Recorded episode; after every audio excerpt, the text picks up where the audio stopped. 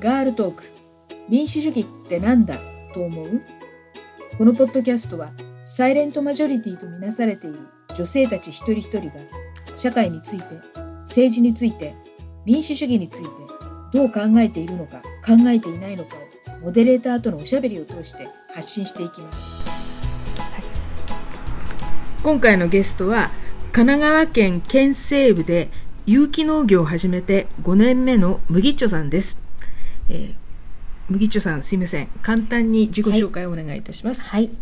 と、私は神奈川県で生まれて今あの神奈川県県西部で主人と一緒にあの小さな農園をしております。家族は夫と娘と息子の4人暮らしです。はい。あの麦っちょさんは神奈川県のご出身ですけれども、はい。ご実家も農業されてたんですか？えっと、サラリーマン家庭で育ちました。そうするとご主人のお家が農家でお嫁入りされてきたっていうことですか？えっと、主人もあのサラリーマン家庭で育ちました。あそうなんですね、はい。でそうすると2人ともサラリーマン家庭で生まれて育ったのになぜその農業を始めることになったの？新規収納という形ではい。農業を始めることになったんですがまず麦茶さんが農業に関心を持たれたきっかけっていうのはあ何なんですか、はい。えっと私は住んで育っていた周りに田んぼはありましたけれどもあの実際その田んぼに入るとか畑で土に触れるっていう経験はしないで育ちました。はい。普通の OL をしていた時代があったんですけれども、えっと、その後20代半ばに勤めた保育園が、はい。えっと、無農薬減農薬の野菜を使った給食を出していて、えっと、そこで初めて無農薬野菜っていうのをあの食べて食べました。で本当にあの無農薬野菜って高いっていうイメージしかなくて、自分で選んで買うっていうことはしてこなかったし別に食にこだわって生きてきていなかったので自ら欲してというか選んで無農薬野菜を食べたりはしてこなかったんですけれどもあの給食で食べた野菜が本当に美味しくてで本当にそこの保育園があの本当に自然の旬を楽しむというか春は野草を摘んでもう夏はいっぱい遊んであの水水遊びをいっぱいして秋は本当に木の実を食べて、うん。冬は味噌を作ってっていう、うんそういう経験を私自身初めてして、はい。で本当に食の大切さというかあの食べるもので体が作られていくんだっていうのを本当に実感してでなんか食べることっていうのに私自身すごく興味を持ったというか、はい、食べる。子供たちにとっても初めてだけれどもそのほぼさんにとっても初めてってこうなんていうか生まれ直したみたいな感じですね。そうですね。子供時代全くそういうことをしていなかったんですけど5月には磯遊びに行くんですけど、はい。そこで初めて私はあの寒天を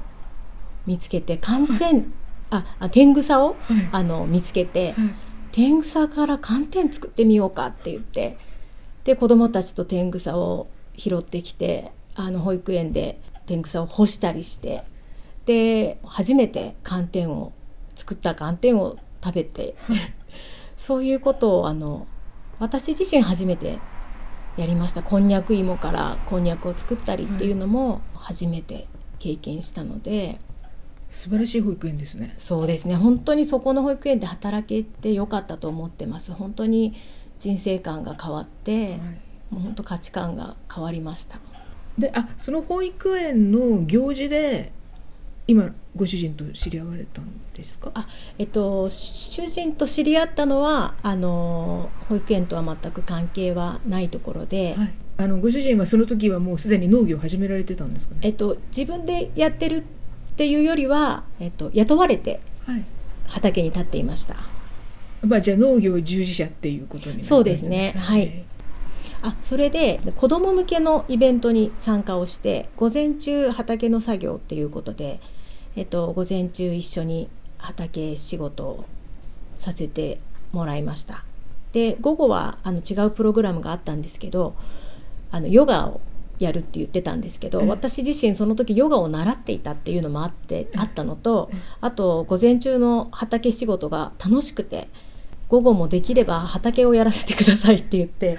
あの畑をやらせてもらいました。どんなことをやるんですか？その畑をやるってどんな収穫したりとか？あそうですね。あのそうそうです。本当にそういうネギの苗をあの作ったりとか分血で増えてくネギをはい。の苗をきれいに整えたりとかその時はそういう作業をしました、子供たちもやったんですね。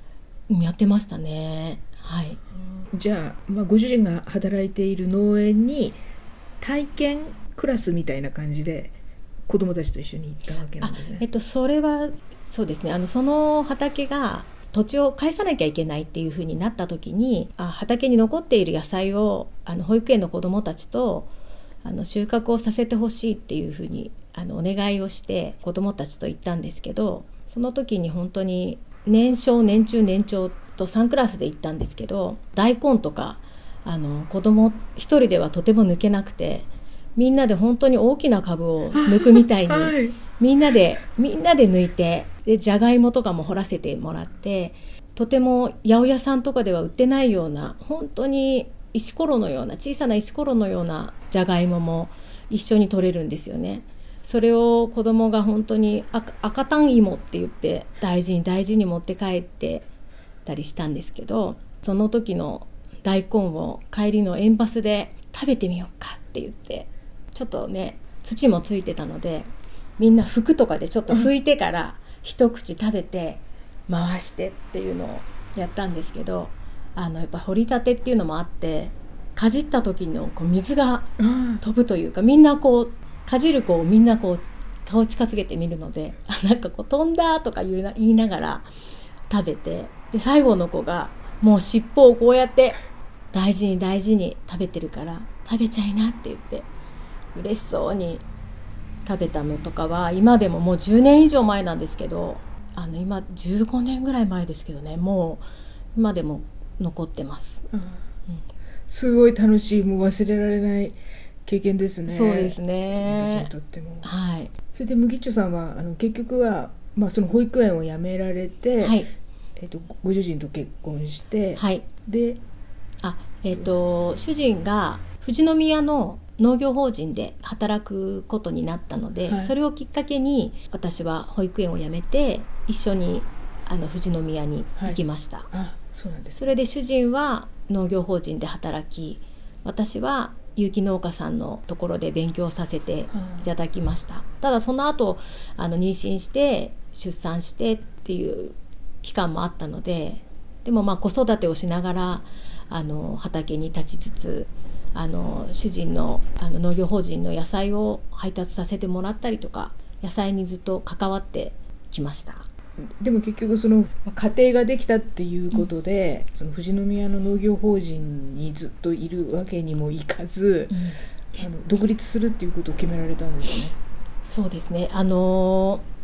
やっぱり農業法人なのであの会社のやり方っていうのがあるしそれがあの必ずしもあの自分たちがやりたいものとは同じではないっていうところもあってで主人が難病を持っているのでもともと難病を患っているので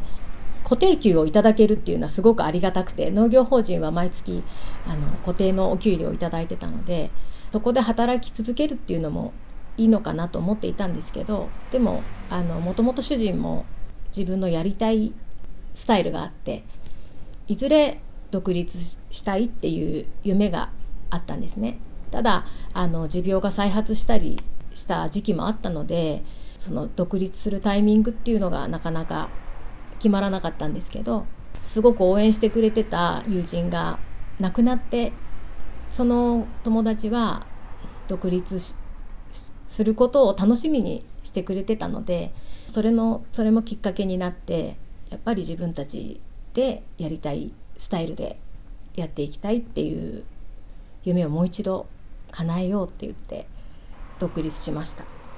もうすぐここに今のこの土地に来たわけではないんですよね。ではないですね。富士宮富士富士宮の気候がすごく良かったですそこで育ったわけじゃないのにすごく今でも大好きな場所で富士宮で収納できたらいいなって思っていたんですけど富士宮の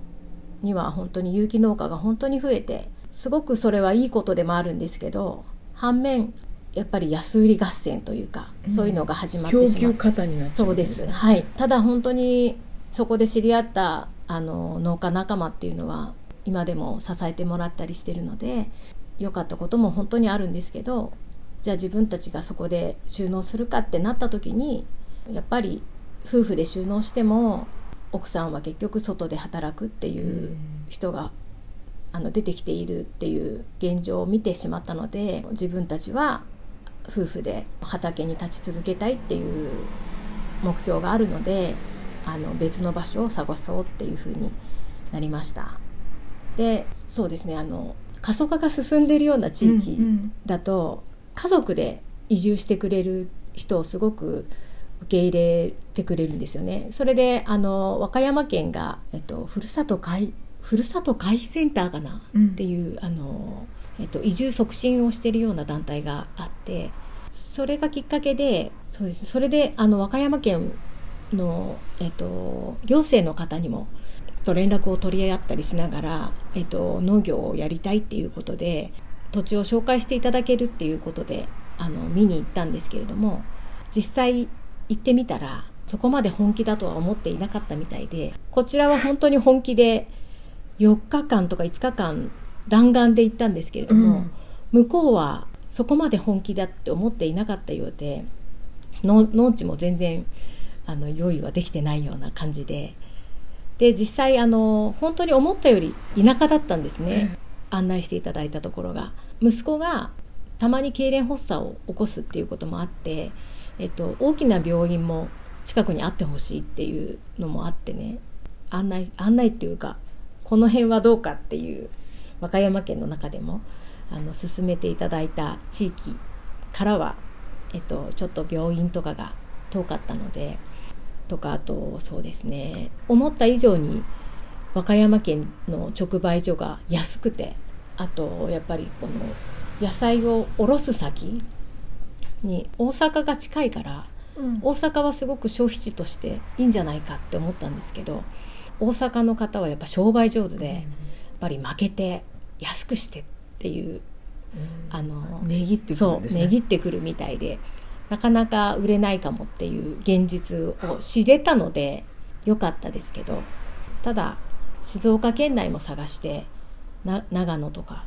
も探したんです。山梨長野探しましたけどやっぱりあの土地の人じゃない新参者に農地を貸すっていうのはどこもできないっていうのを知ってあの新規収納するのってこんなに大変なんだっていうのを知って1年以上やっぱり土地は探しました。大変でしたね。大変でした。あのただ主人が神奈川県の農業アカデミーを卒業したので神奈川県ならあの農地を紹介していただけるんじゃないかっていうところで新規収納の相談窓口に行きました。はいそれで、えっと、神奈川県の今のこの土地を紹介してもらったわけ、はい、そうですね。あの市町村を何いくつか紹介していただいてそこからはもう直接交渉でアポイントを取って面談をしていただいてでたまたまここで紹介していただいたんですね。あの土地を、はい、はい、それでそこから家探しが始まってでなんとかあの住める家が見つかったので家の契約をしたうん3週2週間後ぐらいにはもう引っ越してきました。ああそうなんですね、はい、じゃあもう神奈川に戻ってくるって決めてからはトントン拍子ですね。そうですね。はい。よかったですね、はい、で今耕してる畑は耕作地は、はい、今の耕作地は大体何ヘクタールぐらいですか？今は8単8単はい。2人で8単やってます。8個の場所に分かれてるっていうことなんですよね。大きく分けると3つに分かれてます、うん、3つに分かれて、はい、でそこで今農業をやっているっていうことですね。はい。で今5年ねそうです。はい。3つとも地主さんは違います。あそうなんですね。はい。なんかあの地主さんとの関係が悪くなっちゃったりするとはい。全部返せっていうのがい。本当によくある話だって聞いて、ええなので地主さんを分けた方がいいってはあ。言われて。リスクヘッジですね。そうなんです。それであの分けた上で中間管理機構っていう国の機関を通して借りてます。それを使うと地主さんにもお金がちゃんと入ってあのお互いにトラブルがなくなるというかん。お金を返さないとやっぱトラブルがあちこちあったみたいでそういう中間管理機構っていうものができて間に入ってくださる国の機関があるので、うん。そこを通してお借りしてます。はい、わかりました。えっ、とじゃあ今日は麦っちょさんが農業に目覚めて自分の農地を持つまでのお話を伺いました。はい、次はですねどんなお野菜育てているのか。はい、で有機農業のご苦労などについて伺いたいと思います。はい、今回ありがとうございまありしたがとうございました。